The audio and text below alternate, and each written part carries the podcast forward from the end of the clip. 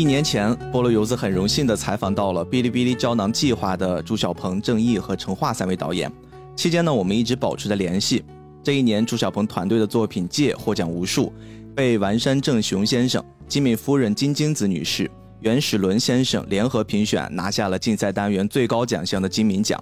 啪啪耶工作室出品的《晨光恰恰好》也顺利的在法国巴黎公映。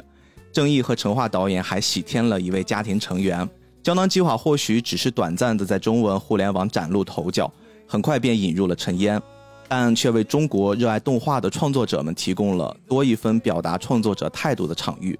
而同样呢，在为这件事儿努力了近三年的菠萝油子，也在第一时间联系到了第二届胶囊计划的优秀创作者们，为二零二四年的故事开启新的篇章。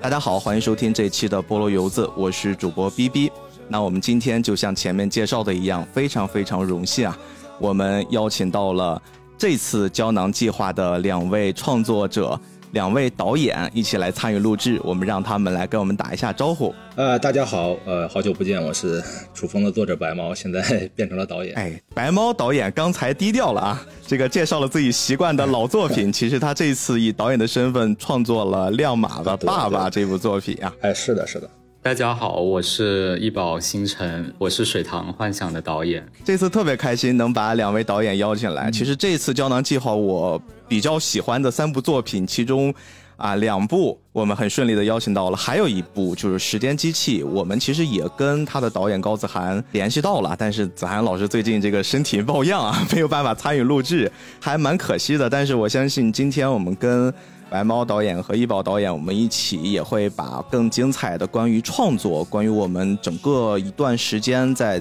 做胶囊计划里里外外的一些事情，跟大家来一起分享一下，让大家感受一个创作者，特别是现代这个特殊的时代去创作一些大家看起来不那么寻常的作品，到底经历过一些什么样的事情。大家有所不知啊，我们刚才在正式录制之前已经聊了好多了，我们聊了天南海北的各种话题。呃，我觉得除了大家刚才知道的我们这个导演的身份之外，我觉得还是要给导演们啊一点点时间来介绍一下这次你们的作品到底讲了一个什么样的故事。我们还是让白猫导演先来聊一聊，就这次亮马的爸爸到底亮了一个什么马，跟爸爸发生了一个什么样的关系啊？好的，啊，忽然有点不习惯，因为我之前还是漫画家嘛，然后忽然就是被大家叫白猫导演，还有点身份还没有转变过来啊，我我会慢慢习惯的。亮马爸爸爸是这样，简单解说就是讲了一个父亲不会用手机，在手机世界中迷失，然后儿子。看到这个状况以后，决定帮助爸爸，等于反哺老人，帮爸爸顺利学会用手机这么的一个故事。这个故事听起来好像很多人在生活的瞬间，好像都会有类似的经历。对，我觉得这个很容易引起大家的共鸣。那想到这个故事最开始是源自于您的生活吗？呃，对的，其实就是我跟我爸爸的 一件小事。这个故事。开始我就是命名为一件小事，然后那个很多留评论里也是说啊，能把这个小事讲出来了。因为我当时就是想的，这个名字就叫一件小事，但是康康老师领导们说可能名字可以有点网感，有点网感，那我就说那就要叫亮马吧爸爸吧，就是传播上可能会好一点。所以其实，在故事里面，年轻的男主经历的事情，其实在你的身上也经历过类似的。对，就是生活中发现的，就是我那个怎么讲？呃，我就我就说一下这个事儿怎么来的吧。哎，好，我的母亲在两年前患上了叫什么三叉神经痛，她需要开颅，然后来北京看病嘛，然后她跟我爸一起来了。嗯，他们两个人在我们家就是小四线城市嘛，其实不存在过多的使用互联网那种场景，因为他们买东西也不怎么买，因为他们职工，发很多福利。然后坐车老人卡确实有老人卡，没错，就是很多那个评论里说，哎，那不用老人卡。当然有，我还不知道有吗？我 我当然知道有老人卡这个东西，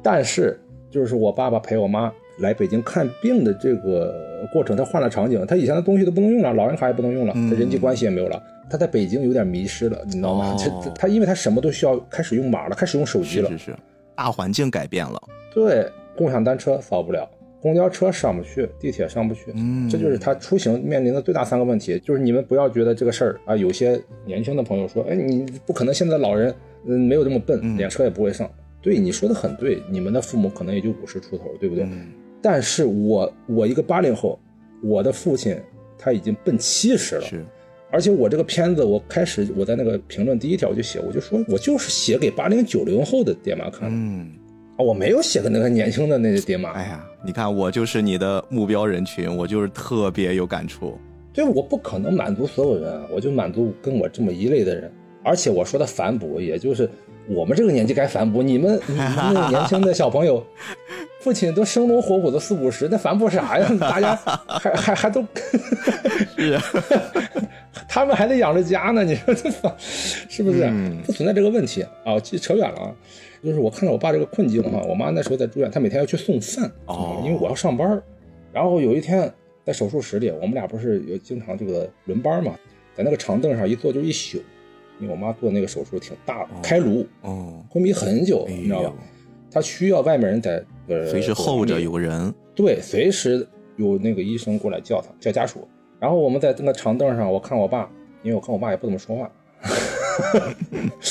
我看到他就是很难。嗯，哎我说爸，呃这会儿咱俩没事儿，我教你用用手机吧，不然你以后还是不会啊，对你还是出行还是困难啊。我爸就在那儿拿手机啊，行，那你给我弄弄吧。他指望我什么？他第一反应是说啊，你帮我把手机弄好吧，啊，该装的给我装上吧，是吧？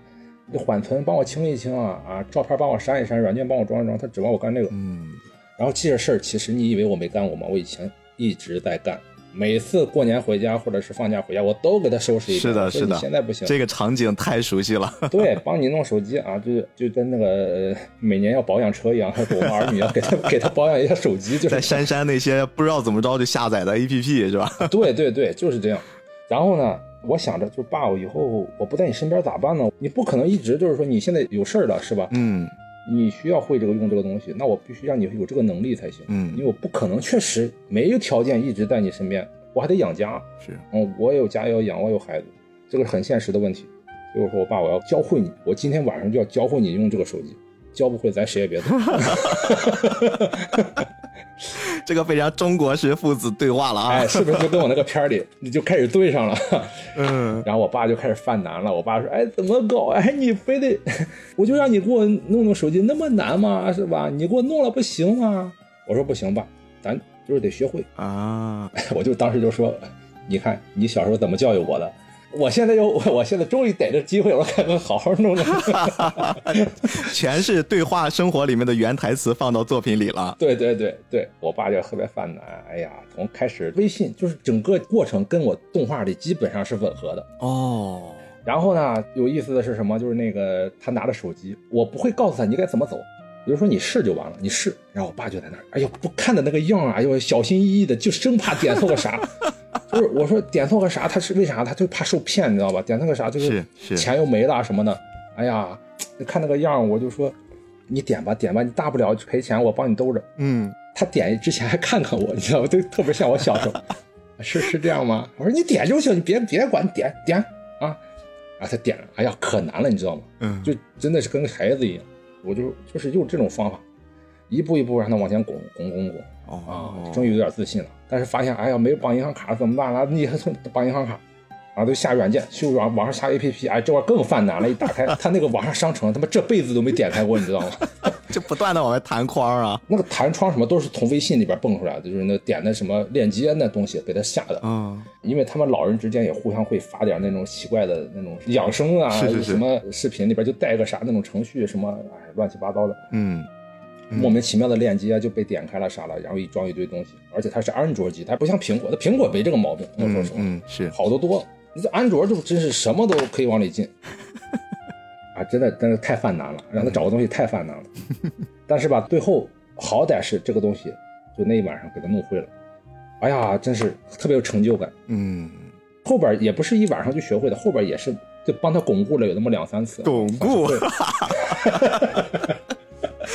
哎呀，突然就有画面感了。所以这个片子的想法就是在那一刻，你一边教着咱老爷子就有了，还是说你后面回去又沉淀了一下，一琢磨，哎，那个场景比较有意思？是沉淀了很久。哦这个片儿本来我不是想这么拍的，哦，是用一个比喻的手法，但是呢也没有这么飞。我就是想可能把它的场景换成一个很大的空间呀、大厅啊、房子啊。啊，我开始想的是让爸爸进入这个手机，嗯，比作在楼里找一本书，他要先去一个陌生的大楼里，然后去一点一点开那个线索，去把那个书给找出来。哦然后书里有我童年的回忆啊，有照片什么的这种啊，开始是走这种路子。但是我又想，那我的专长我发挥不出来啊，我的专长是我是画机甲的呀，机甲战斗啊，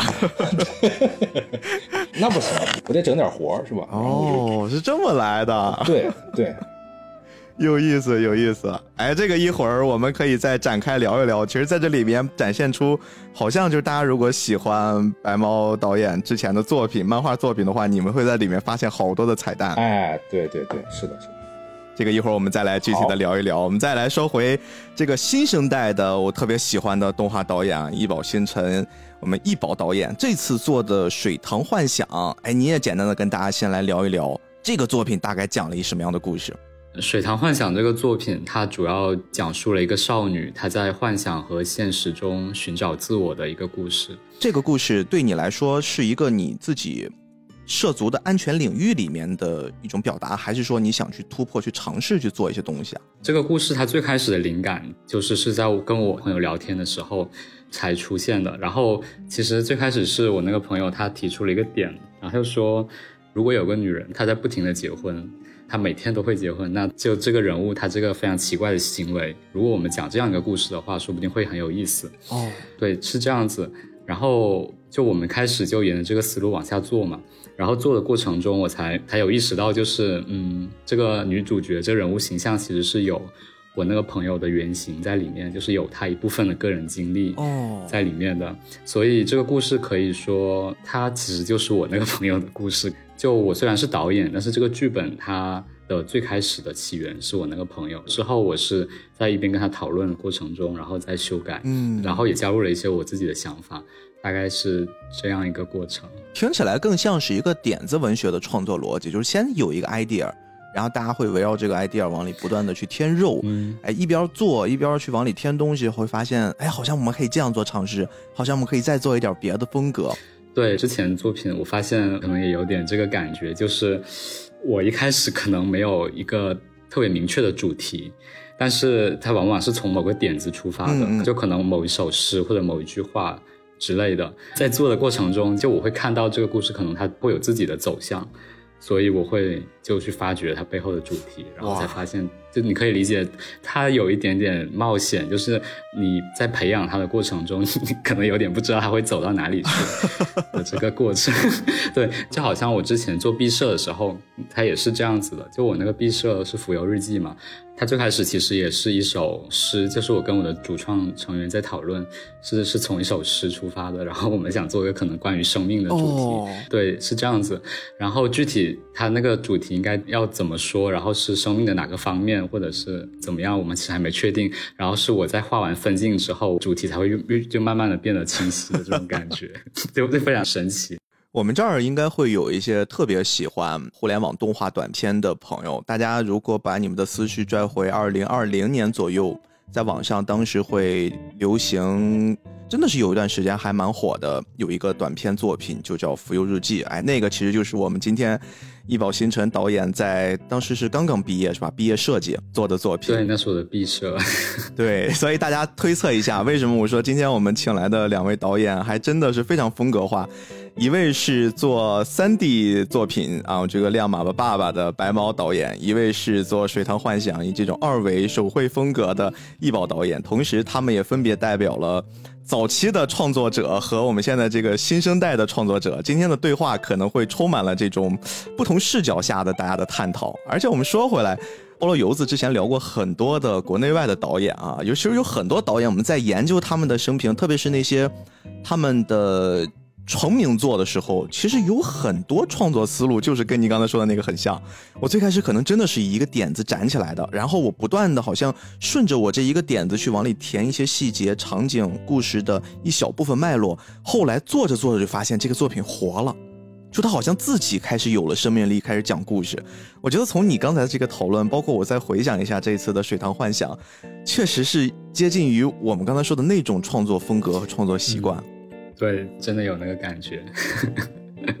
哎，所以你当时做这个作品的时候，因为你是您跟另一位搭档在一起完成这个作品，你们在完成这个作品的最早期就有了这个想法，中间还经历过一些什么比较难做的事儿吗？因为对你来说。可能刚好是处于疫情期间吧，也是刚毕业，可能对于整个社会，对于自己的未来会充满了一些迷茫。这个我不知道是不是刻板印象，但是绝大多数年轻的大家刚从校园走出来的人，大家都会有类似这样的阶段。你突然就接触了胶囊计划第二季这个项目，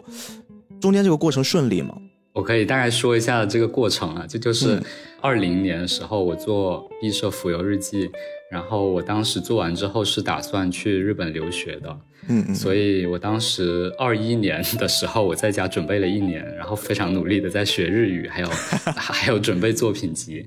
当时因为疫情，我也没办法去日本，然后我当时因为也有点担心，就到时候考试能不能入境啊这种问题，所以我当时就也跟那个学校有一直在沟通。当时想考的是东京艺术大学的动画专业，然后当时一直在跟他们的教务沟通。我当时想说，嗯，应该怎么样都还是会有希望的，就是，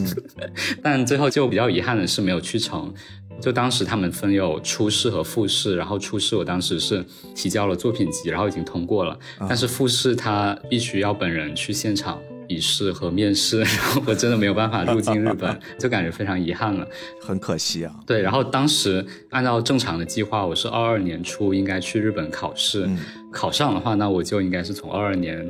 开始读日本的研究生这样子。然后当时因为没有去上，我当时有一段时间会有一点崩溃，也不是崩溃，对对对，就会有一点小抑郁的那种感觉。嗯，我当时也在想，就是为什么会经历这样的事情，就可能会陷入某一种情绪的低谷的那种感觉。然后我当时也在想是要做什么工作啊之类之类的，我还是没有想好。我当时就想先去北京。就找到我一个朋友，那朋友也正好在北京住嘛，我就说那我去跟那个朋友住一段时间，然后他当时也挺欢迎我的，待了两个月左右，然后我就在想是要做什么工作的问题。嗯，这个时候就是我有一个制片人的朋友，他叫以北，就我跟他当时是在一个叫东部州动画节的一个地方认识的，就当时他也去看了我的毕设，然后当时他觉得挺喜欢的，所以我们就认识了这样子。他也是知道我嗯没有去成日本嘛，然后就说那你现在也正好没有什么新的打算，那要不我们就一起合作胶囊计划这样子。他又说 B 站有一个这样的计划，然后就发给我看了一下大概的一些招募的信息啊，这样子就感觉还挺有意思的。我就想说，那我跟朋友想一个提案，大概我们当时想了几个提案吧，然后就提交给了 B 站。B 站就选了其中的一个，现在这个《水塘幻想》的这个作品哦，你还记得之前有其他的提案是什么吗？能跟我们说一下吗？呃，其他的提案会有点奇怪，就是可能关于外星人之类的。哎，这个好像才是我了解的你，因为你自己私下好像比较去研究那些神神鬼鬼的东西，是吧？对，就我其实平时除了动画之外，看的最多的就是神秘学的部分。就这个的话，我 就这个的话，我是从小就对这些。超自然、灵异的，有点神神鬼鬼的东西，超级感兴趣的。小时候看的作品呢，可能也有点偏这种诡异的感觉，就可能 对我的对，然后看的小说可能也有种这种感觉。我当时感觉可能跟内心某个地方有共鸣，就是那种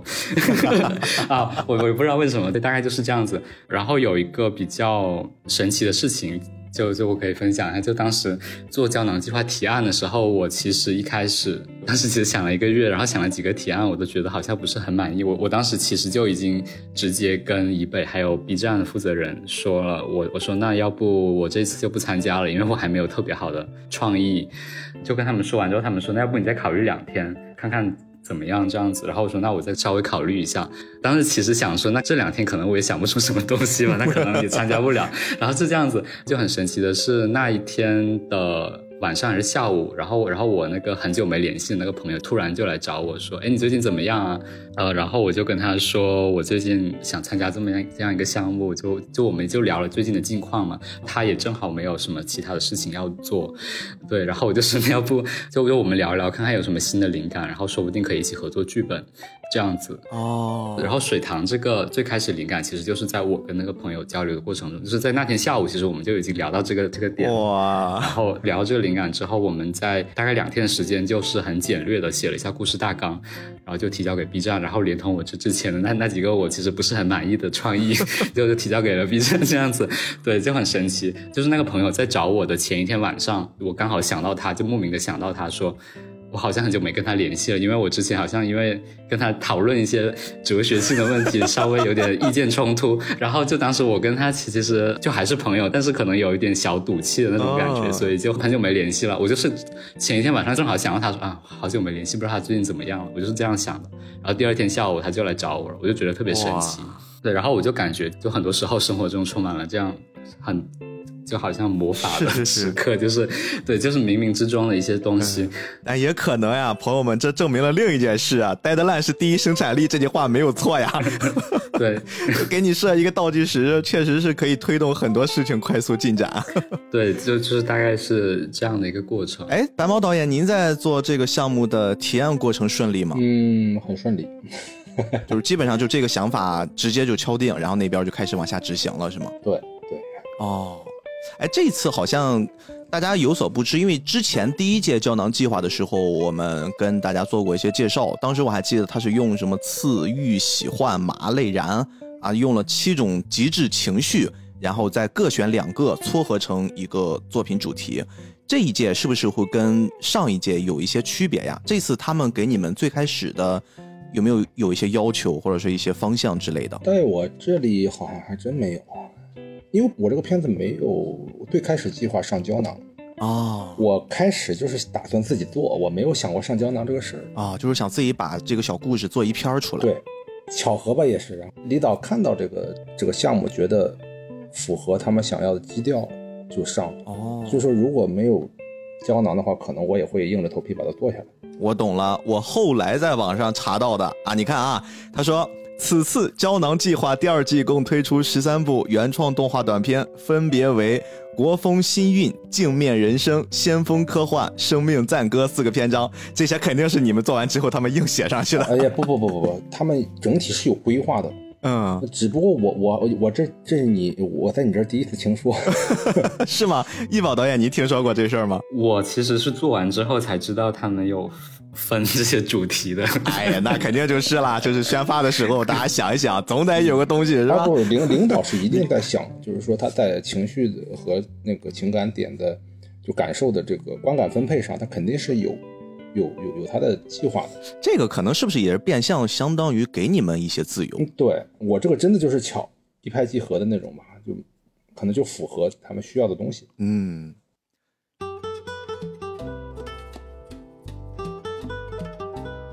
对您来说，刚才其实你也提到过，可能在此之前，更多的大家认识白毛老师是以一个漫画家的身份。哎，这次你是以一个动画作品的导演的身份，这个两个身份，可能对于普通人乍一听好像也没什么区别，但实际上我们会更了解一些创作的流程来说，这两个职业其实是差别还蛮大的，而且中间。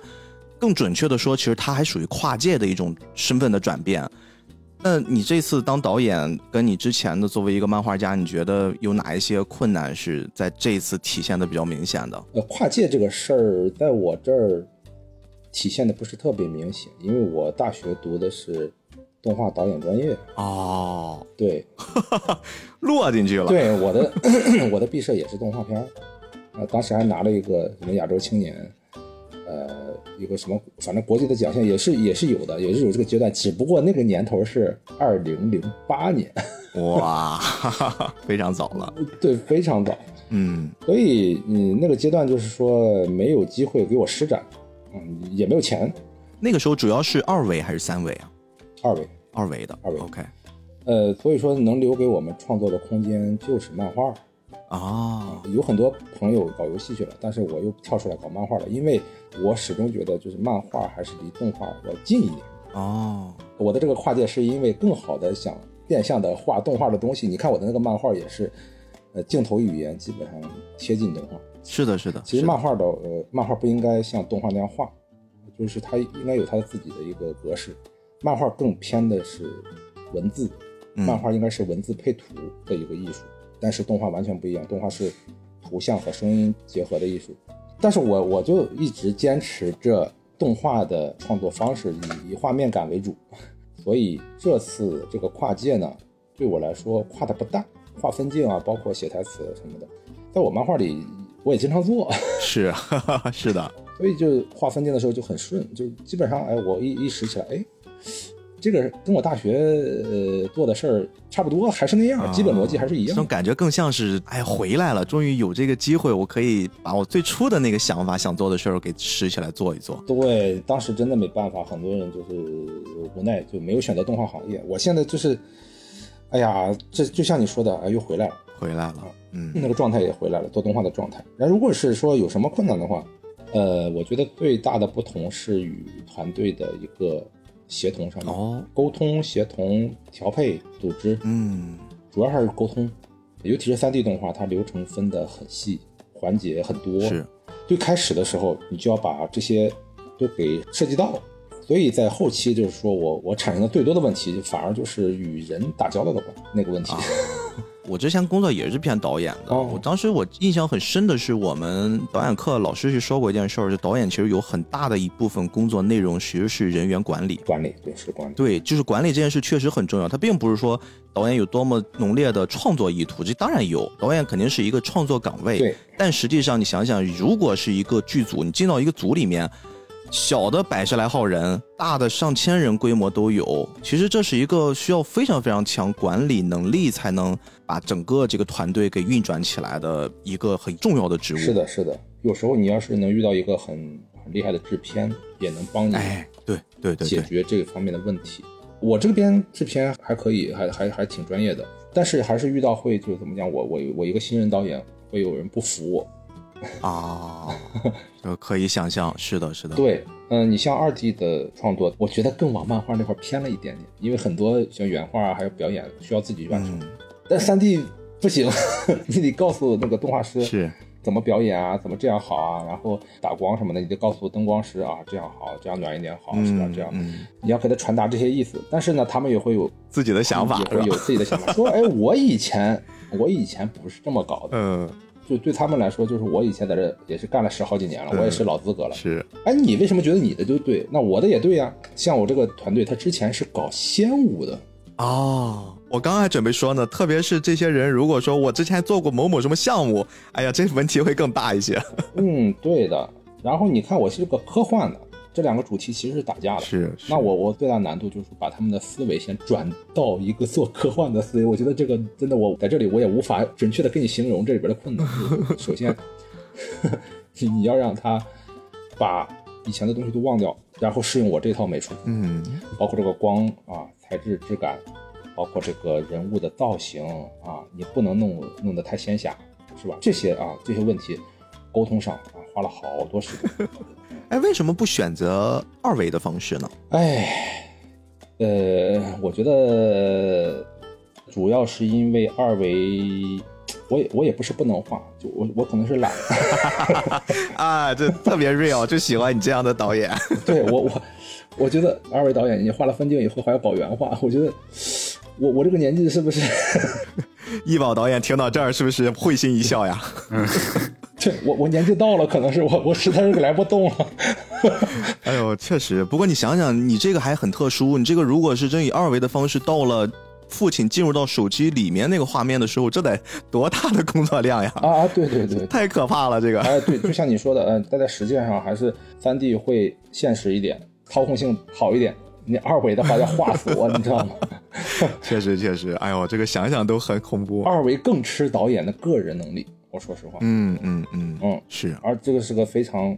哎，非常难的事儿。但三 D 也有它的难处，当然当然，三维也有三维的难处，二维有二维的难处。二维的难处就是在导演个人，就是你导演真的是非常非常累要。但是我那时候还有漫画连载，哦，同时进行哈。对，同时进行的漫画连载，一还是以周更的这个频率，所以我搞不了，搞不了，我就是还是以三 D 的方式去做吧。而且就是说，我特别的在意什么，就是说你二维到了中期以后，你还是要把一些原画任务，包括中间的这个动画交给别人，嗯那个时候又会出现问题，又会崩，有崩的风险。如果是我那个制作的话，那与其这样，我不如就找一个不崩的方式，那三维就是最不崩的。啊，对，前期定下了，基本上就可以往下顺利推进了。我以前参与过二维动画，那《雏风》《失联五》还有什么的那个《天才记》的那些片儿，嗯那，都是二维的呀。是，我也是参与的。那那那都崩住 这个事儿，真是二维这硬伤，你知道吗？很难，所以就还是借助三维吧。啊，只不过把三维把一些二维思维放到三维里。所以我更直接的一些问你，最终看到成片的时候，跟你最开始设想的出入大吗？嗯，还是有出入的，但是我已经努力了，我觉得我已经尽力了。我想的是有点偏当时流行的就是那个蜘蛛侠、平行宇宙哦，平行宇宙那种那种感觉，那那个正火嘛。我说我要我也想要这个，但是你想想那个仙武的团队嘛，那忽然哇，这个难度噌就上去了呀！对他说那导演是不是有问题，脑子有病吧？你看看我们是搞什么呢？拿出他们以前的作品，你看我们是搞这样的，你让我搞平行宇宙，你这不是搞我们吗？啊，那那我就没话说了。我想了一下，好像确实是，那不行，得照顾一下大家的这个情绪。那我们还是按、哦就是按你们擅长的来吧，然后就往这个迪士尼传统的那种三维的上面来了一点。但是呢，也不是完全传统，因为你发现没有，我这片里的人偏卡通，对，包括比例也是，对，包括人的造型啊，没有特别的写实。是的，是的。对，所以我这块是也是做了一点工作，就尽量让它看着不像我们国产的仙武动画，就是那种。而且我不知道是不是我自己确实是因为年纪到这儿了，我的代入感的问题，我觉得反而就是风格化没有那么强烈，就会让我更加投入到剧情里面。我真的是这些作品，我唯一一个掉眼泪的是您这个。哦，我我自己可能真的会带入到我自己的父母，因为我母亲还算好，就她自己很喜欢玩一些智能手机设备，嗯自己没事儿就打车呀、订个外卖呀什么，她都会。但是我父亲不行，我父亲就是基本上，你像再往回倒个三四年，他很不理解我们为什么一回家都要捧着手机。嗯对对对，后来我给他换了手机，哎，开始玩微信了，也是开始一点一点的接触。但是我还记得，他最开始也是微信怎么去绑银行卡啊对对对到现在，因为也很担心他会乱点乱弄误触了，比如说钱又跑掉了，所以说给他绑的银行卡还得选那种钱不是很多的，不是那种一下子把家底儿都能赔出去的那种银行卡。所以就那种一点一点的，好像勾起了我跟我的父亲之间相处的那种模式。嗯，关于这个代入感，我觉得不是三 D 风格的问题，代入感这块是我做了工作的，专门的一些设计会让你觉得有代入感。比如说，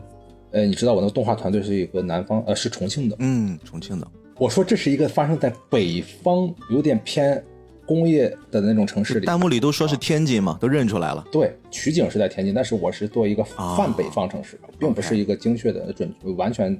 天津。嗯，就这一点，团队就有点犯难。哎，北方的城市跟南方有啥不同？其实我说非常不同，有很多，就是你看我们那个楼，它是苏联化的，就是以前那个苏联时代那种板楼建筑，那个非常有特点。还有就是父亲的穿着，那个老干部的那种感觉。哦，对对对对，是是是，那个毛领，那个衣服蓝色，那个里边的那个小毛衣啊，领子，然后我们那父亲，那个父亲那代人就是爱那么穿。我做的那个父亲是我们那代人的一个标准父亲对对，啊，包括公交车，包括他家里的摆设，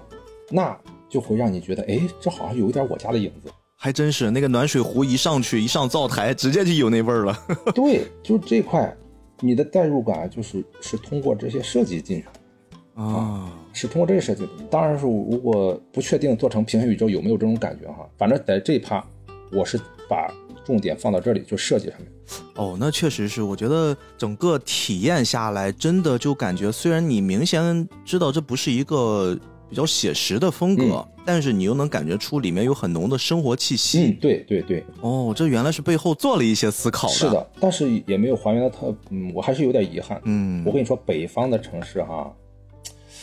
哎，它能做的很结构主义，是那个感觉是是。你包括其实我不知道您有没有注意，这些年，特别是从去年开始，东北文艺复兴非常流行。对对对？吧？你会发现这个带有东北特色的，从色调上，你就一眼就能感受到，哇，这就是那个时代东北的样子，包括人，包括大家的穿着，马路的那种设计，就是它会特别明显的，就是北方再往北的那些城市是什么样子，大家会有这种刻板印象了。对，其实你会发现，在做美术的时候，比如说你写一个中国城市，嗯，找一个有特点的，比如说你给一个外国人去讲中国城市啥样，你首先会选什么地方？我觉得是选偏南方的地方。哎，对对对啊，对，有很多招牌呀，有很多那种带檐儿的屋子呀，九龙城寨啊，是吧？那是那个老老外一会一会儿就会想这块儿，但是我就不想要那个，你知道吗？我就是想要北方城市，就是我要一定要写那个北，就是要把那个北方城市归纳出来。但是北方城市实际上不好看，我说实话，就我们现实生活中的北方城市都挺土的对啊。这这句话，哎呀，呃，可能有点，哎，这个其实我觉得它是属于北方人自知的一种总结啊。对对对对对，我也是北方人哈，就是说我并没有这个 别的意思，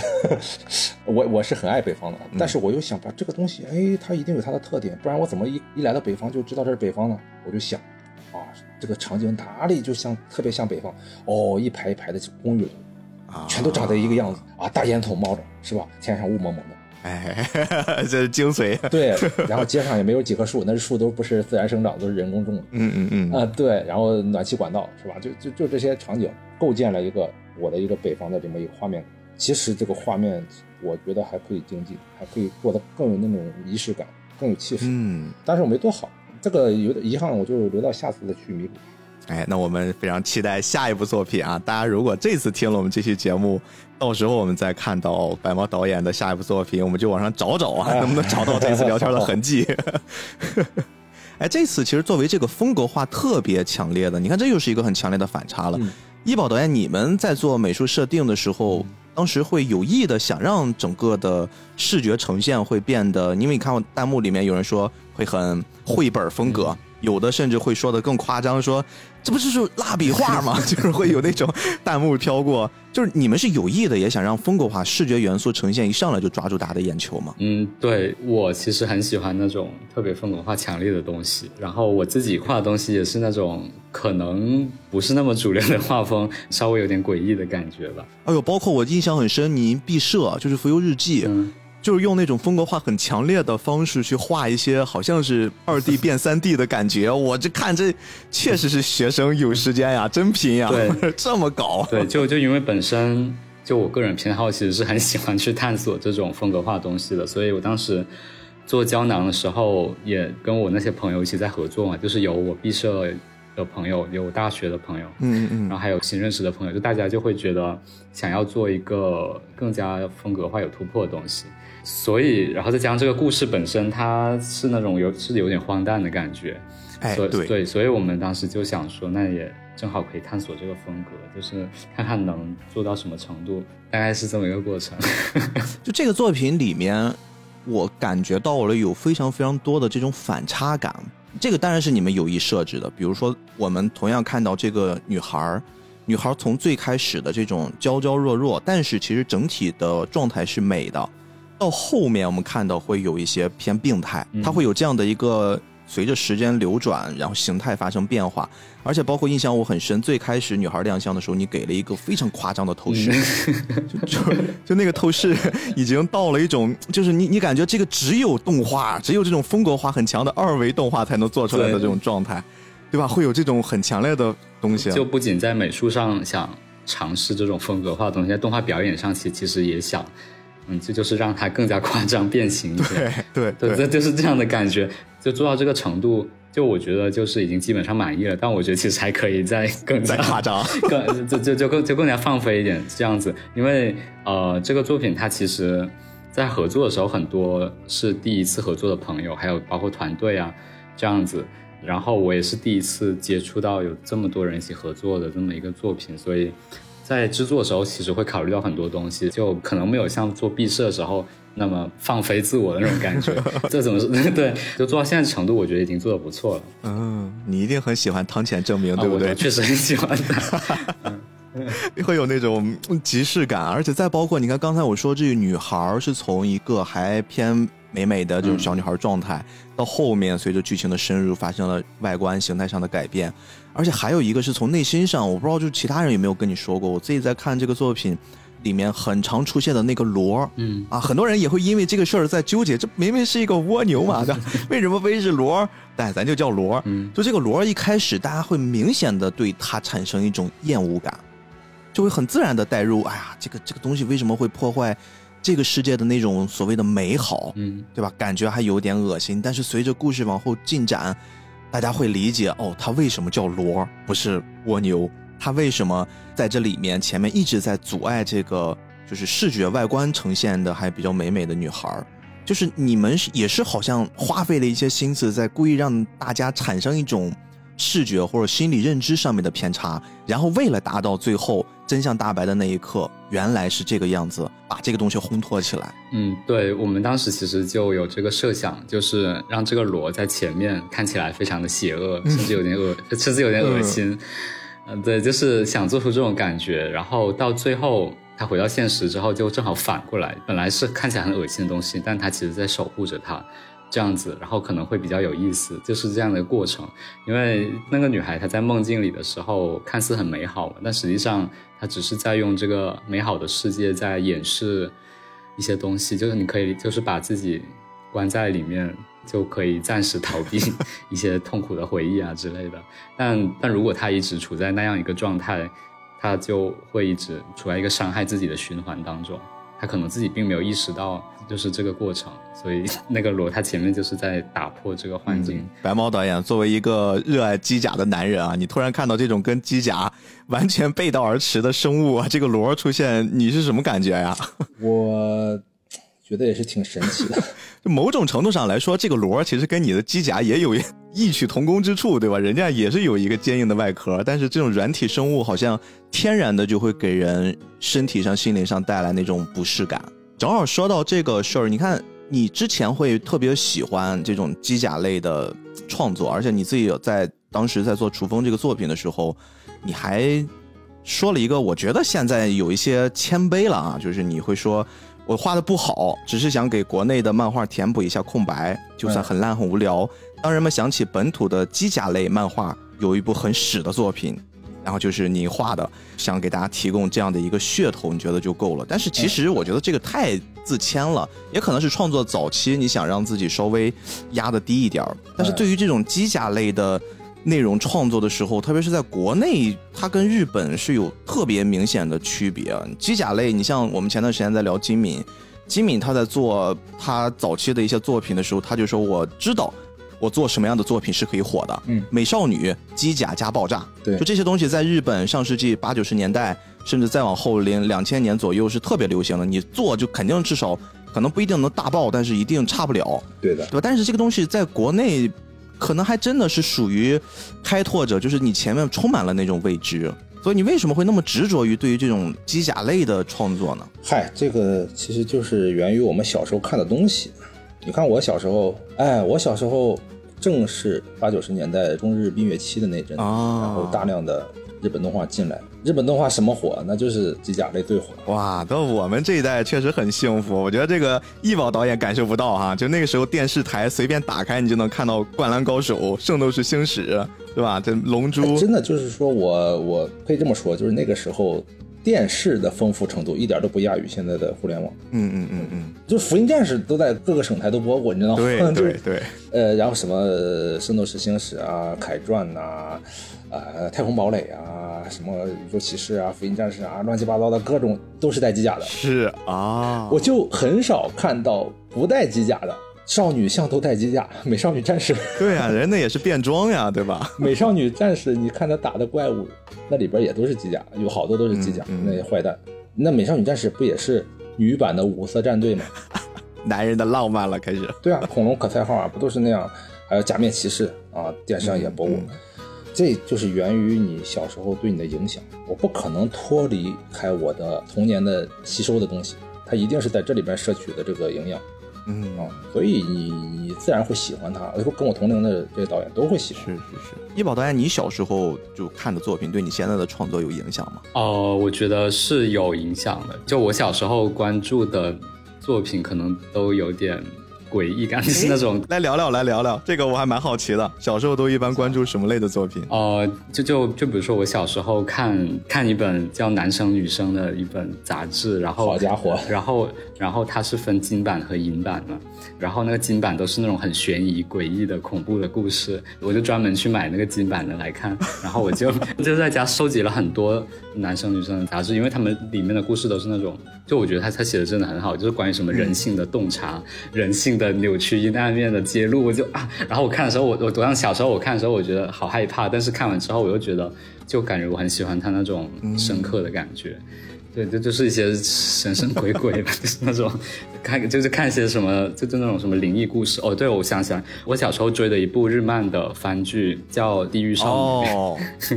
我 我当时特别喜欢那个番，当时我就在在追，然后甚至我的妈妈当时都有点担心我怎么看这种东西，哎，然后她就说你怎么整天看这种东西，然后她有段时间甚至有点反对，她经常看这些了，但后来她就。释然，他要理解了，就怎么说？就有一天我也在看那个 这种东西，然后他就进来看了一下，说：“嗯，就每个人都有自己的空间，这样子。”他说：“他说儿子长大了，他要感觉就每个人都应该有自己的空间啊。”然后我就觉得那还挺好的，然后我就嗯，就沉浸在自己的世界里。就《地狱少女》它本身讲的也是关于人性的探索的这个故事嘛，然后它是每一集一个小短剧，嗯，然后每一集都是就可能那个人因为怨恨，然后去。去召唤了地狱少女，但最后去诅咒那个人，他自己要下地狱，这样子，他就是一个有点悲剧的循环。但他本质上其实，嗯，就我感觉，我我是能在上面看到很多希望的，就包括那个主角地狱少女那个野魔爱，我就我会跟他有很多共情嘛。虽然说就是有非常悲惨的身世，但是他还会去保护和守护一些东西，感觉。我我我我我觉得你有一个好妈妈，你有一个好妈妈。是的，是的，就是你妈妈会就允许你看你喜欢的东西，但是在我们那个年代不可以。我就是看机甲也是偷，真的是在偷着看。那个时候你的桌子底下、座位底下，甚至是书包的隐藏格子里面才能藏那些东西的。对，你知道吗？我我我幼儿园的时候播的是《太空堡垒》，就是现在的《超时空要塞》。嗯，宇宙骑士，这都是我幼儿园的时候播的。那个时候。没有学习这一说，呃，到了初中小学开始有这个学习压力了，那爹妈就是不让你看，他会觉得这个是影响你学习的，真的就是第一位，然后不能恋爱，不能东看西看啊，少打游戏，对，就父母的观念还停留在。你人想出人头地，就要学习好，考个好大学，嗯啊。但是之后的父母就开明了，就是你你你有很多选择。但那个时候我们没有，就一直形容高考嘛，就是千军万马走独木桥。对，哇，这句话太要命了。对啊，之前都那么形容嘛。但是现在的家长是。我不让你走独木桥了，你去学游泳吧，你掉下去学游泳就行了。对，其实有时候又变成了另一种极端，我不知道我这样形容对不对，因为我身边的包括亲戚朋友、孩子，有时候家长也很累，孩子也很累，就是他们，你看现在还是减负了，减负之前，孩子的周六周末甚至比上学还要忙，就是一天堆满了东西要学。是的，现在的孩子比我们那个时候还要辛苦，我说实话。嗯，我们那个时候还是有自己的空间去去看这些东西。嗯，但是现在的孩子就是，我感觉我身边的这些，呃，上小学、初中的，他们是在用碎片时间在 在娱乐吧，也难怪他们就是平时也只能打打王者啊，看看抖音这些，就没有大段的时间去看这些长作品。这个话题还非常好的引到了我接下来想跟两位导演探讨的这个问题，因为我这儿做了一个小统计哈，我不知道这个是不是之前你们在创作之初的时候有受过限制。我先问一下，你们在最开始立项的时候。胶囊计划那边，B 站的负责人有没有给你们做一些时间方面的规定呀？时长吗？时长，没有。这次是没有时长的规定是吗？没有。哦，你看我这次做了一工作，我把今年咱们所有的作品，嗯，算了一个平均时长的统计，差不多是在十五分五十二秒左右啊。然后去年的平均时长是十二分四十七秒。你这么看好像还大差不差，但实际上去年有一部作品叫《萤火归途》，就是孔佑阳导演的。对他当时甚至在这个作品的下面就是置顶，他说了一句话，他说《萤火归途》的片长远远超过了胶囊计划原定的时长上限，就是之前他们会有一些时长上限的标准。他这部作品是二十六分三十秒，嗯，也就是说，如果我把他这个特别长的作品给摘掉，剩下的平均时长其实就十分钟左右。也就是说，今年咱们胶囊计划平均的时长是远远高于去年的。嗯，我不知道这是一个好现象，还是一种为了表达的更完整，导演们做的一种习惯性的时长表达。就是现在你看我们做播客，我也把我的节目也放到了 B 站，效果当然是显而易见的差。我即便很喜欢这个东西，但是我很难接受你们娓娓道来，你们把它说完整。嗯但是你看，如果放到一个创作者的视角上，包括跟两位发出邀请的时候，我都会说，可能菠萝油子就是我们作为一档播客节目，我们可以给你们提供一个甚至让你们很难拒绝的理由，就是我们这儿可以让你们尽情的把话说完。嗯，我们这儿也有一群可以听你们把话说完的听众。嗯长和短，其实在这个时代一直在发生的那种很激烈的角逐，而且某种程度上，长的内容快要被打死了。虽然我们知道它永远死不了，但是长的内容确实是在这个时代被压榨的很厉害。你看《亮马吧爸爸》这次时长是加上那个前面的片头什么的啊，就是二十三分二十六秒。对，包括呃易宝导演的《水塘幻想》是十五分五十五秒。嗯你们觉得现在在这么样的一个时代里面，你们依然还是愿意相信观众，我去做一些更偏长幅的内容去表达这件事的意义，对你们来说很重要吗？他们的优先级，比如说这个时长可以更往后放吗？我可以先以表达为主吗？首先这个时长啊，我先说个大前提，嗯就做这个片子，你不管什么团队，它基本上的操作时间就是一年，嗯啊。呃，易宝导演，我不知道你做了多久哈、这是你看我们那个片子是从四月份开始施工，嗯，到十二月前，十一月底结束，哦也就是八个多月的时间。易宝导演用了多久？哦，我算了一下，是一年多吧，是从去年的大概六月份左右完全做完，就是今年十月底，我感觉、哦，一一年多的时间。也就是说，其实我们的表达时长是受限于我们的制作时间以及成本，嗯嗯以及成本，在有限的成本和时间内，我们能做的就是二十分钟左右或者二十分钟以内。如果给我足够的钱，我当然愿意做更长。嗯为什么呢？就是尤其是我这个年纪的作者吧，或者是观众，他更相信片子的陪伴感，陪伴感，嗯就是他知道他进入了以后能得到更多的体验，而不是说短暂的那种转瞬即逝的快乐。嗯，哎，你好像一下子就点透了喜欢走进电影院看电影的人和喜欢看三分钟快看的人。我们当然在这儿不把他们做好坏的比较，没有好坏，但是大家好像索取的东西是不一样的。对的，它的应用场景不同。短视频，一是用碎片时间，二是它能持续的给你带来刺激。哦，是的，是的，呃，有一个很好玩的现象，就是你看，虽然很多人做短视频，对不对？一个五分钟或者一分钟内或者几十秒，但你会看到刷短视频的人，可是能在那儿连刷一下午。是的，是的，就感觉时间被偷走了。对，也就是说，这个观看行为还是有的，嗯还是在那儿摆着的。但是这里边分出了一部分人，他的沉浸感他会放在第一位，嗯他愿意进入另一个世界去体验完全沉浸感。我的目标用户就是他们。哦，包括您做这么长篇的连载，就是楚风那个作品，其实你也是本着这个目的的嗯，陪伴感啊。陪伴感，哎，我想让观众能带入到一个世界里，而不是说只是博他一笑。OK，我觉得长篇的价值就在于这里。易宝导演，你作为一个新生代的导演，嗯，其实你的成长经历应该对于这种短平快或者互联网的这种快节奏更熟悉一些。嗯，但是你还是愿意选择就是偏时长更长一些的表达，就这个背后的原因是什么？嗯，就我平时也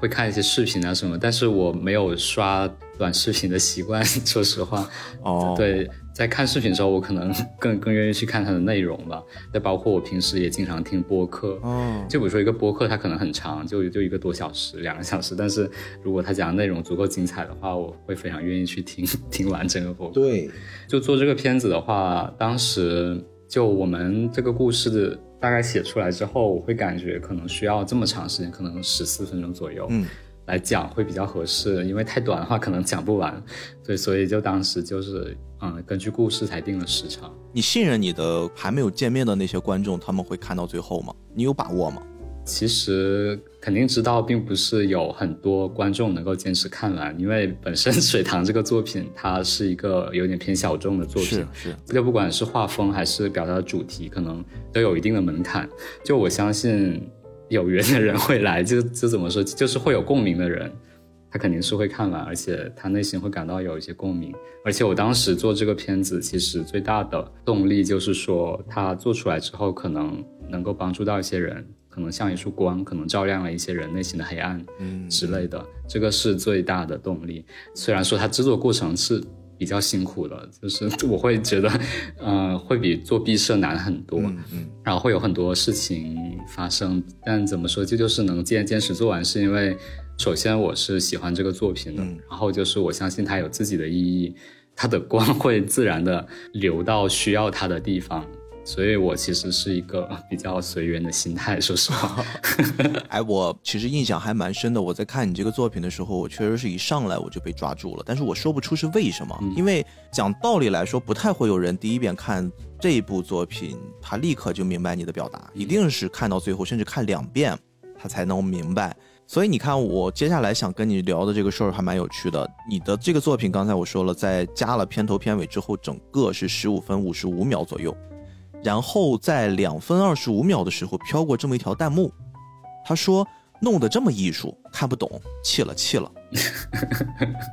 其实我一开始还想把这个问题当做是你对于一些负面评价是怎么看待来问，但是其实刚才你回答了，我更想把这条弹幕。甩给白猫导演，白猫导演其实对于像这种偏艺术类的创作，其实你自己你的经历在这么多年里面，你也不断的在去尝试商业和艺术之间的那个权衡度，而且我印象很深，你在最早期就是你你还充满了干劲儿的那个年轻的时期，我现在也充满，现在也充满干劲儿啊，对，更准确的表达应该就是像易宝导演现在这种创作阶段的时候。你当时接受采访，你说过一句话，就是我知道现在的这个时代画的好坏的意义其实越来越小了。嗯，对，主要还是看内容。当时你是说出这么一句话，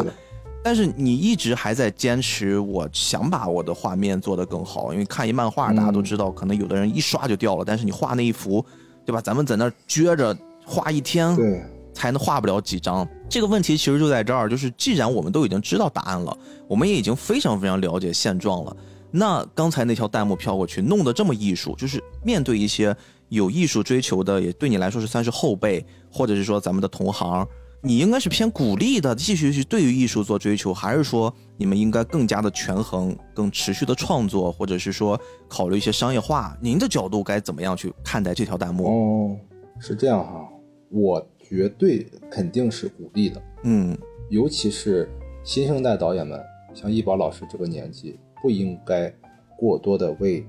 商业这个事儿操劳或者是烦恼，因为这代表着一个行业的生命力。嗯，如果一个年轻导演上来，就是他在二十多岁的时候，他想的是钱，想的是受众，而不是表达，我觉得这是个很可悲的事情。嗯，这已经不是一个艺术了。虽然这个动画它也有商业的一面，但是你你把商业拉得太高了。就充满了很强的目的性，就人类的文明的这个光辉，妈的就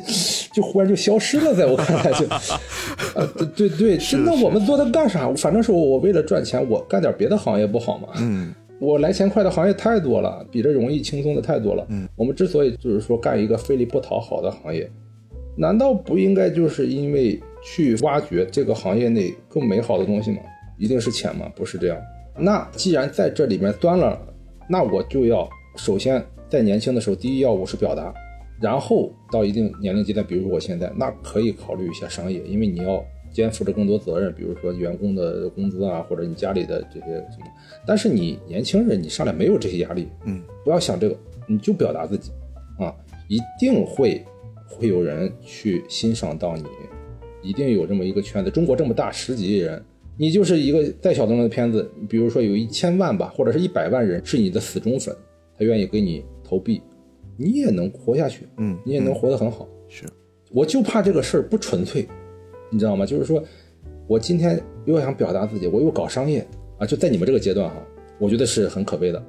而且就是你要搞就搞极致，就像一宝导演这样，我就是表达我自己，就国外的观众也好，或者是其他观众也好，你你才能看到这个艺术，这个圈儿它才是有意义的，嗯，没有这么多铜臭味，我希望看到这样。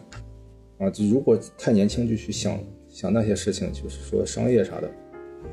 哎呀，那大家就会发现以后只有一种范式，就像我们现在中国的很多动画的现状一样，那那都知道古装赚钱，都知道是是 都知道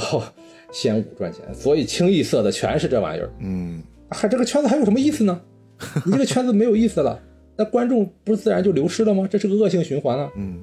一定让很多人看到哦，这个圈子已经是哦百花齐放的，像万花筒一样，什么都有，他才过来，他愿意进来啊，他愿意进入。哦，我在逛这个街，哦，这边有这样的啊商品，那边有那样的商品，琳琅满目的，我才愿意过来玩儿。嗯，而不是一过来，好吧，清一色全是量产的，没有任何特点的这种东西，那大家就会离去了，最终对行业是不好的。嗯，没有新鲜血液，没有新鲜血液。包括其实你看，在节目开始的时候，我说我会跟大家说一说为什么我会选择易宝导演的这个作品，我特别想拉着他一起来聊一聊。刚才白猫导演特别好的说出了一部分我想表达的那个事情。大家知道，现在这个时代，它是属于看似很自由，你想，只要在网上，只要你想，你就能找到你想要的一切。但是恰恰因为这样的一个时代背景之下，我会观察发现很多年轻一代的观众，他们反而找不到自己真正喜欢的东西，因为在他们的面前充斥着大量的是被大数据和猜你喜欢构筑起的那些好像是围墙一样的作品，对，把它给包裹着。哎，我觉得胶囊计划这个项目，我一直在关注它的意义就在于，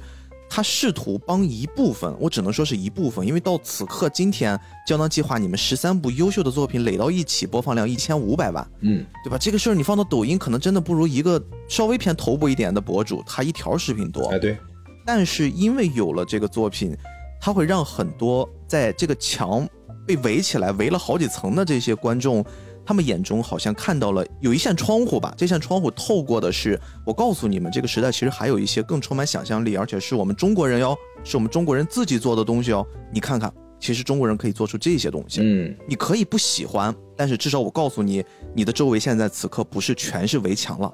对，你此刻其实你周围还有那么一些小窗户在透着外面的光，我觉得这个才是胶囊计划，才是几位导演我特别喜欢你们的一个很重要的原因，所以我很认同白猫导演刚才说的那些话。你看我们为什么喜欢这个行业？这个行业这么苦又不赚钱，嗯嗯，为什么在这坚持呢？就是因为我们小时候电视上播的那些每一个片子都是风格迥异哎啊，琳琅满目的对这么一个生态，让我觉得哇，这个世界什么都有，琳琅满目啊，是的，大千世界无奇不有。但是就现在就是完全反过来了，就好像我做一个片子必须符合某些标准才能活下去，嗯最后这些品类就会趋于雷同，跟我们那个时候完全不一样。表面上看上去现在选择很多，是这么多，呃，每个平台上呃是几百部的片子，但是你看对我看下来的体验是差不多的，嗯在我看来，同样的节奏，同样的脸，同样的题材，让我觉得没趣，没有意思啊，绝对没有我小时候那个状态有意思。我小时候电视那那是那是万花筒，所以说我们身为动画人哈、要有骨气，我觉得嗯一是要有勇气，二是要有骨气。嗯，说的太好了，别人做什么，我偏不做。勇气是什么？就是说这个事儿，它不一定成，但是我愿意冒险试一下，嗯也许它就能成了呢。你你看过我们那个小时候看那些动画都不一样，大家都是秉持着这么一个状态啊，都是我说的这两句话，一个是我不想跟你一样，二是我觉得我能成，我要试一下，这才是动画人的应该有的精神啊，在我看来。嗯，易宝导演你自己对于自己很执着的这种艺术风格化，嗯。因为我连续看过你两部作品了，这中间也时隔了四年了，三四年了，你自己依然很坚持你对于这种很风格化的艺术表达，就是我把这个话翻译的更直白一些，就是不是现在大众审美主流的这种表现，嗯，你依然还会坚持吗？就我对这个事的看法是，我在创作的时候，我只希望更真实的做我自己，是这样子。对，因为我这个风格，它并不是说我为了与与众不同才故意这么做，是因为我本身我的画风就是这样子的感觉。嗯然后我喜欢的作品可能也是偏这种有点小众的感觉，所以就比如说像胶囊这样的片子，在创作的时候，我就只 我就希望说它能真实的表达我自己吧，就不管是说是画风还是剧情上面，它需要闪耀着它真实的光芒。嗯嗯，这个是对，这个是我的看法。哎，所以你参加这个项目，你当时报的期许是什么？目前看来，应该不是为了数据。对，这肯定不是为了数据。这这当时是 是是怎么说？就是感觉就有个机会可以做新片子了，然后可以再尝试新的东西。嗯嗯嗯，那看看能做出什么好的作品吗？就是有这样的一个心态吧。就刚开始是这样子，其实没有想很多，在做的过程中会觉得它有它自己的意义。如果它做出来的话，嗯。那我顺这个问题问下去，呃，嗯，你对于大众的反馈在意吗？我当时毕设的时候怎么说？这就是刚开始有一段时间会有点在意，但现在的话会好很多。就是对观众的反馈的话，我是这样想的：就是作为创作者来说，肯定是或多或少会去在意这些反馈的，因为它毕竟是非常用心做出来的作品。嗯。后来我也发现，就那一些声音，就不管是好是坏的声音也好，他们都在自由的表达他们自己而已。然后我其实也不必有一种可能想要去控制他们的心态之类的，这样可能会给我增添很多不必要的烦恼。所以我就想说，嗯，就假如说可能我看到一些评论，我会觉得有点在意的话，可能只是说明我心里可能还没有接受我有这个面相，比如说可能我心里并不允许 这个。我我自己这样说我自己的作品，或者说我并不允许我内在有这样的声音，有这样的一面。就比如说我在看其他作品的时候，我可能也会有这样的想法。比如说对我喜欢的作品或或不喜欢的作品，我可能也会有这样的评论。所以我就会觉得，这本质上是一个自我接纳的过程，就是对待这些评论吧。就比如说我当我接受了可能那我内在的这些面相，他不管是喜欢或者是不喜欢这部作品，嗯。我都可以允许它存在，OK，所以，嗯，是这样的这样的态度，我真的很尊重每一个个体的自由意志。哦，我觉得易易宝导演说的非常好，也是我想说，但是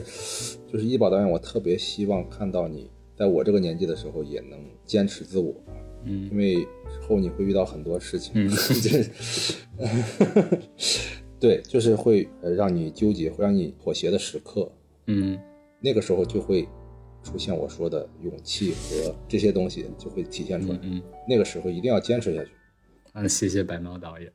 哎，我这儿必须要帮白毛导演补充两嘴，因为我这么长时间在跟观众、用户打交道，我会发现，特别是年轻的用户，大家会特别敏感一件事情，就是像我们刚才的这个场面，作为一个在行业里面，不管是年龄啊还是辈分啊，大家稍微会有一些跨度。然后呢，大家会听完这样的对话，就会觉得，哎呀，白猫导演就又开始爹味儿了。但是其实我跟大家说，这并不是一种爹味儿，这真的是一种探讨。就是有的东西其实不是说，我用我过来人的身份告诉你，这是一种要用我的权威，或者是要用我的权威，所谓的那种高高在上的东西去压你。我觉得恰恰相反，因为像今天这种局。两位是完全可以拒绝的，是完全可以不参与的，甚至参与之后，大家是完全可以像是对待任何一个行活一样，因为你们一定接受了很多的采访，有的东西什么东西是可以说的，什么东西不可以说的，至少像白猫导演，您现在是特别明白，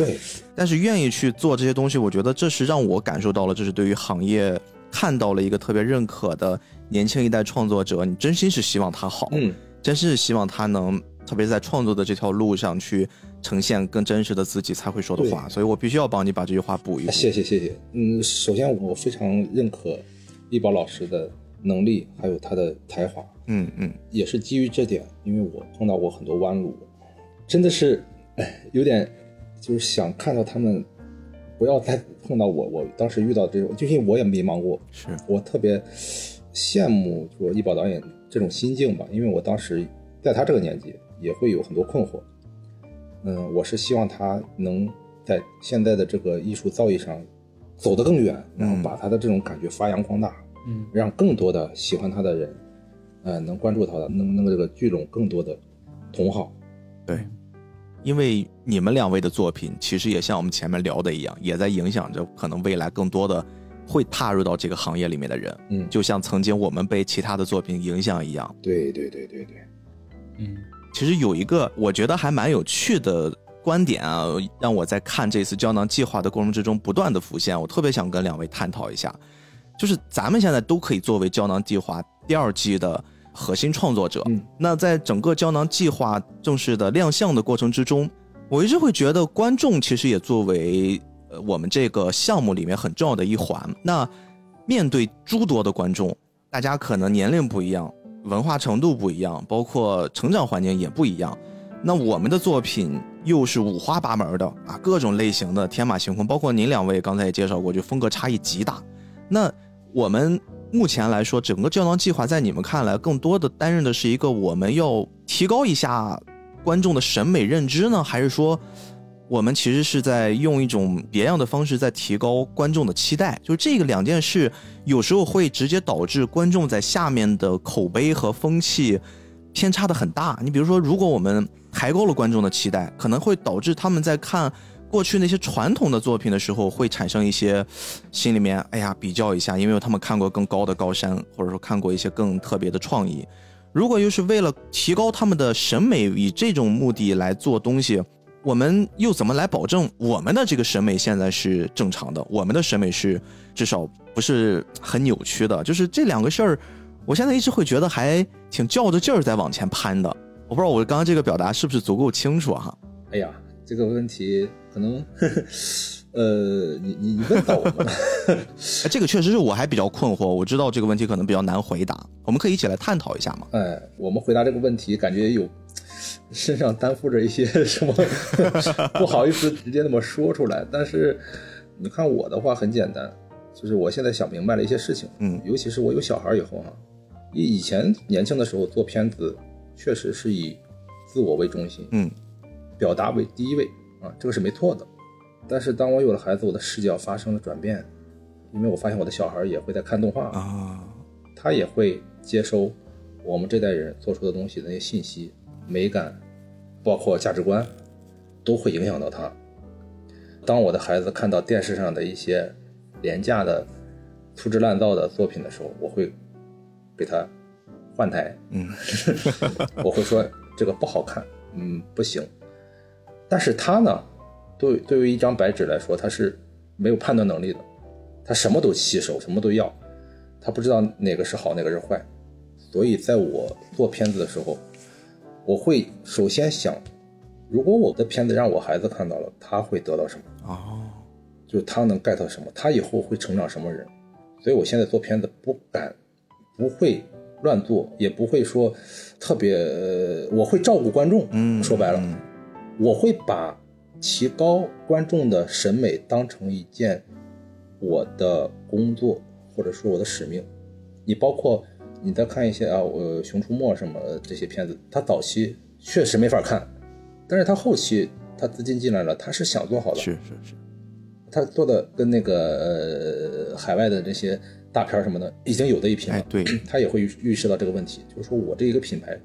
立在这儿，我不能乱搞，因为还有很多小孩子看。我们的年轻人也一样，比如说现在我们的受众也就是十六岁以上啊，然后大学生到这个年纪，那我就在想，我要尽量的给他传播好东西。但这个好东西，就像你问的，它的标准是什么啊？怎么界定它？那这里就是说会去往前倒哦。小时候影响到我审美，让我觉得好的东西，真的觉得好的东西哈的东西是什么？我把它摘出来，让我觉得。很猎奇，很新奇，或者是说我没见过啊，就是很奇葩的东西也有，它也很好，但是我觉得这时候可能不太合适，是，我就剔除掉。我是基于这么一个想法在创作，也就是说，培养观众审美这个事儿是存在的，对我来说，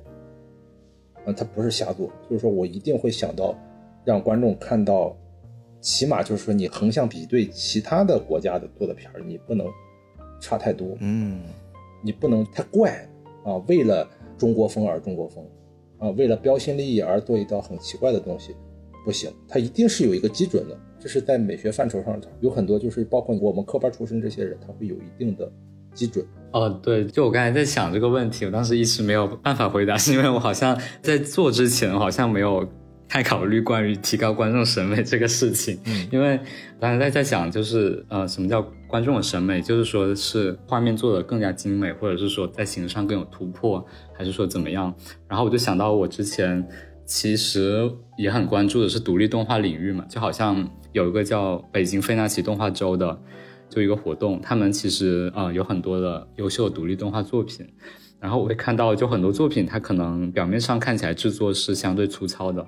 相比起很多商业作品，它的完成度可能并不是很高，但是它里面的情感特别真诚，嗯就特别真挚。就对我来说的话，会是说更在意的是用心去创作作品，就会通过作品能够看到很真实的作者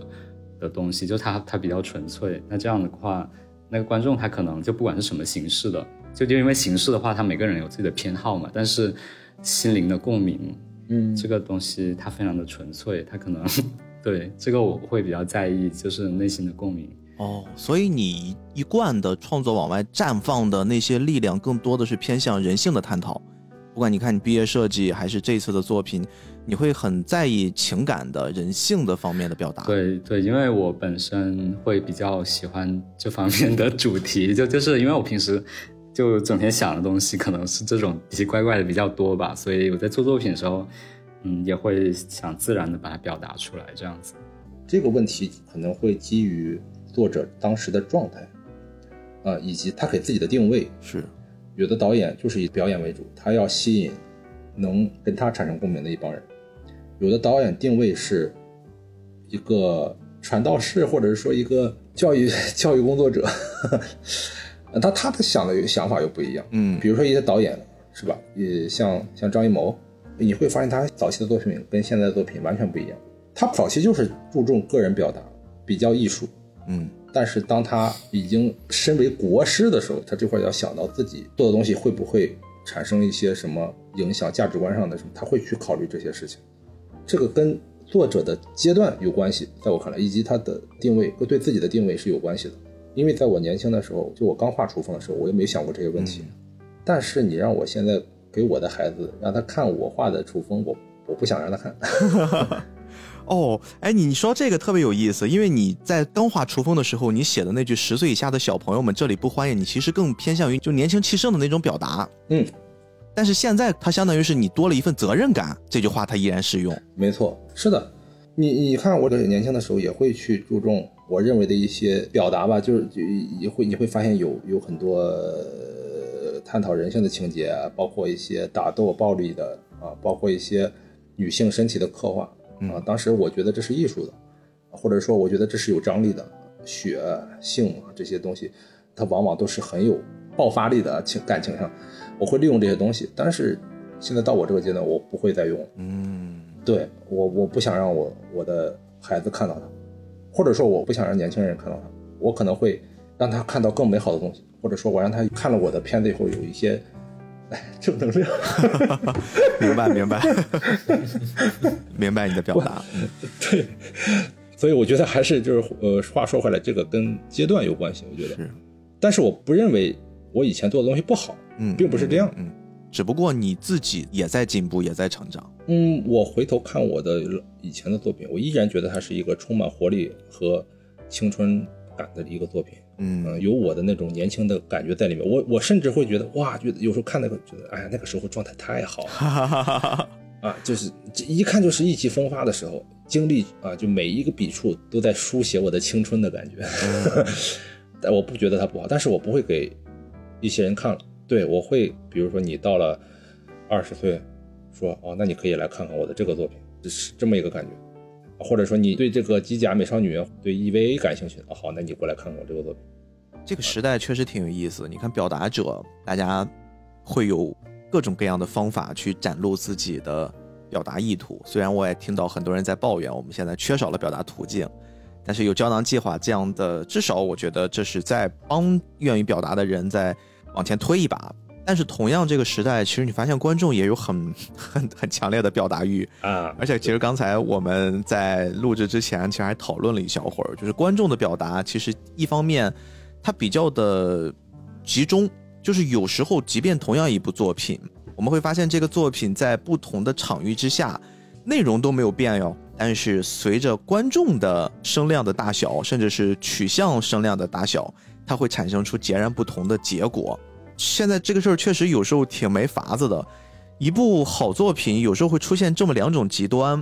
我举个例子，就是去年，哦，准确的来说应该是前年了。我特别特别喜欢的一部动画电影就是《雄狮少年》。《雄狮少年》上的时候，我身边的认识的创作者以及真的就是看片儿比较多，而且对于影视作品比较有研究的人，大家都会觉得，哎，这个作品其实真的还不错。我超喜欢，就即便它没有那么的完美，但是真的已经是一个很不错的高质量作品了。但是当舆论风波发酵起来之后，你会发现最后导向的变成它是一部真的不堪入目的作品。嗯，它的每一个闪光点，最后似乎就因为先被扣上了这样的一个帽子。被舆论一发酵，导致一定会有一个理由把这个闪光点打成那个很不堪入目的扣分项。嗯，就是这个事儿其实是一个特别特别有意思的现象。就用户的话语权有时候甚至可以去左右一部作品，甚至是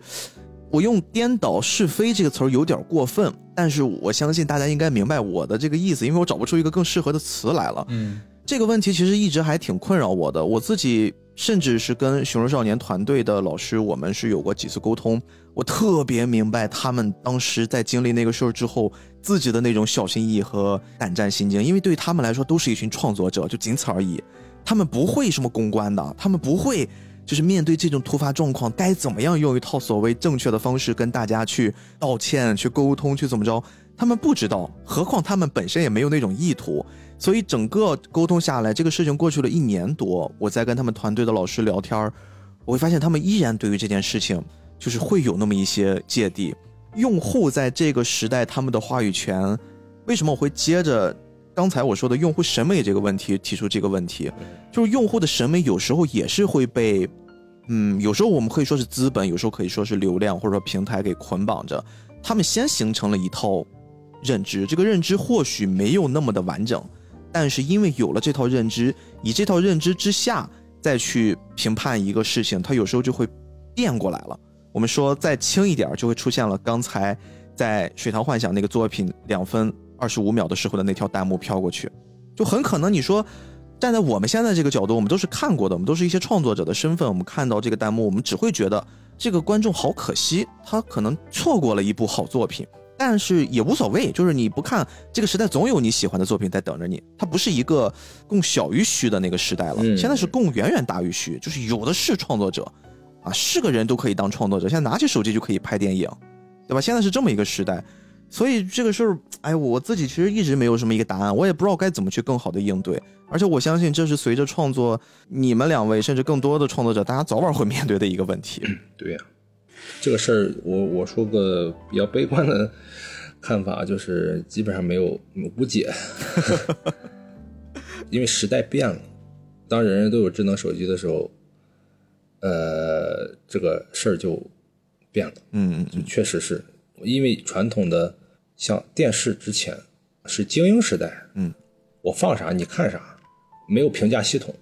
啊，你唯一的评价系统就是收视率，是，但是就是那个时候选择也没这么多，啊，而且观众吧，他是一种被处于 PU 的状态，确实是，你放这个东西好，哎，他好像也说不出来，就是说你你给他摁着他在那儿看，他可能久了他就觉得好。电视就是这样，被动接受熏陶是吧？被动接受，被动接受。嗯，但是现在不一样了，就他可以发表看法。嗯啊，这个事儿就很要命，这也没没办法，就无解。就是人类的文化哈，你纵观这个人类历史长河，它的艺术这个价值哈，包括艺术这个事儿，就是在无限下沉。嗯嗯，从最开始的古希腊雕像，到文艺复兴，到现在的这个状态。它就是在往下走，一直在往下走。我们小时候看的这些动漫，也曾经一度被说成是不健康的，对，是糟粕，是 糟粕呀，啊，对呀。那到现在，我们又觉得这个东西真好，哎呀，怎么小时候看的东西这么好，现在没有了？那可能某一天，我们的后辈看到就某些粗制滥造的作品，他会说：“哇，那个东西太好了，怎么现在没有了？是吧？你看那时候多好啊！”嗯。你知道吗？有一阵子我看那个抖音，看采访小学生，你知道他们长大的梦想是什么吗？他们想当一个职业喊麦人啊！他觉得那个是艺术啊，所以他觉得那个贼好，喊麦啊，动词大词那个东西，他觉得是好的。那我们无法理解啊。到了他成家立业了，他有了孩子，那孩子又看不上喊麦了，他们就会说：“我操，你看这个喊麦的当时多经典啊，是不是？啊，你们怎么就是不理解呢？”啊那就是这样啊，就是这样，话语权变了啊。还有一个很有意思的现象，呃，你知道这个现在巴黎香榭丽舍大街 它有的店放的是就是抖音喊麦嘛，东北喊麦。哎，你 包括最近这个什么科目三啊，对，就是我真的觉得有时候我很心疼。就怎么说呢？我我我，因为我之前跳过一段时间的 popping，哦，我有时候很难理解，就是你很懂跳舞的舞者，他们确实是每天都在练习，很辛苦，也要开始去跳这种作品。就是我我很难去评价这个作品好坏，只是我觉得。这个作品本身诞生是因为一些不太会跳舞的人想用身体去表达，嗯，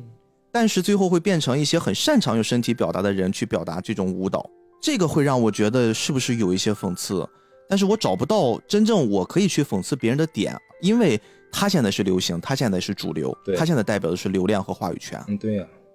那我们无解，这个事儿就是这样，一直会下沉下去啊，所以我们就把我们现在这个时代。我们该做的做好就行了，哎，不要想后面的事情。就这个现象，可能不不仅仅是在动画这个领域，可能整个社会，大大家都有点，嗯，就或多或少缺少一些同理心，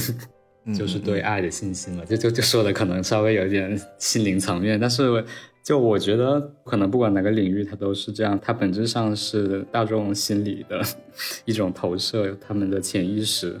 所以，我之前就说，希望可能我做的作品能够帮助点亮一些人他们内在的光吧。就就很多人他可能会处在一个迷失的阶段，所以他们可能会有很多的比较负能量的或者负面的一些言语或者行动。就就不仅仅是人与人之间，包括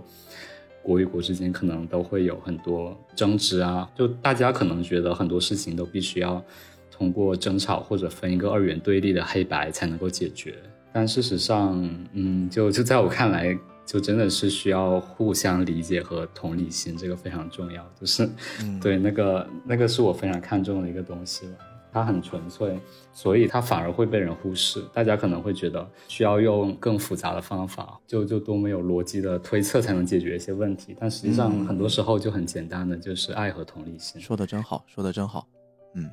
可能我们这个探讨还是稍微有一些。悲观色彩啊，但是我觉得我们完全可以以换一个视角来看待这件事情。今天我们采访的是《胶囊计划》第二季的两位优秀的创作者，我觉得正是因为在这个时代有你们依然还在坚守，而且我相信这个时代不止只有你们两位，包括我们之前采访的像正义导演陈华导演、朱小鹏导演，还有我们这次节目。本身是要邀请到的，但是很可惜，因为身体抱恙没有参与的子涵导演。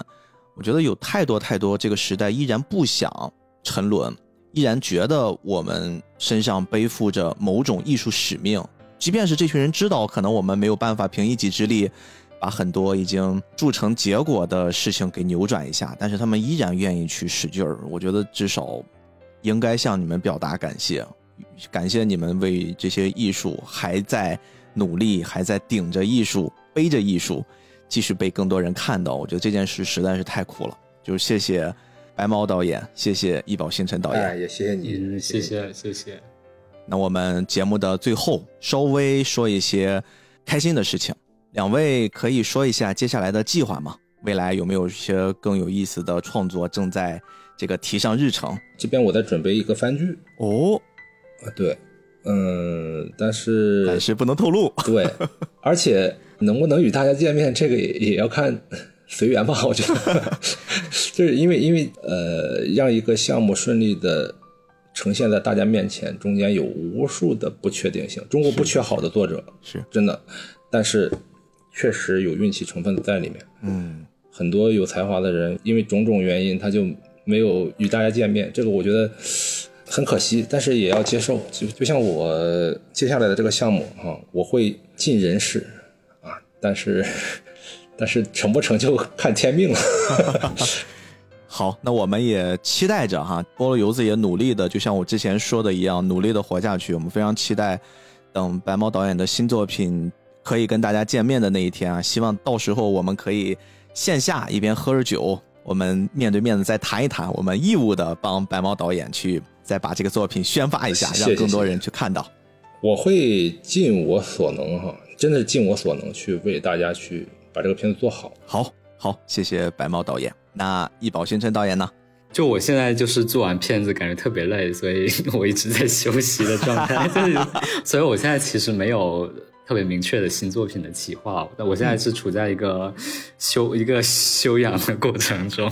然后可能之后会有新的灵感出现，或者是可能有新的机会来找之类的。这个。看缘分，就是时候到了，会有新作品出来。嗯，这样子。好，我们也期待你的作品。而且，其实你是一个特别聪明的创作者，真的休息好了才会出好作品。我很相信这件事情。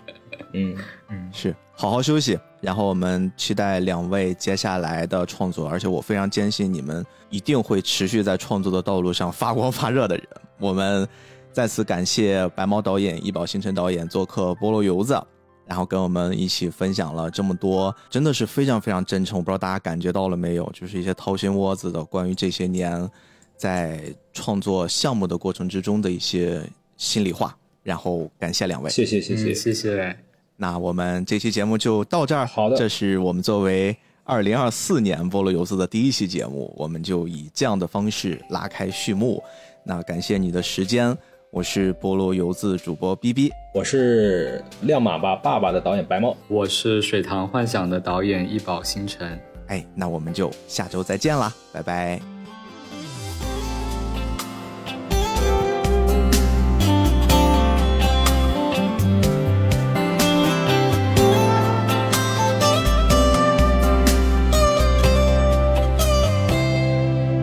在水里，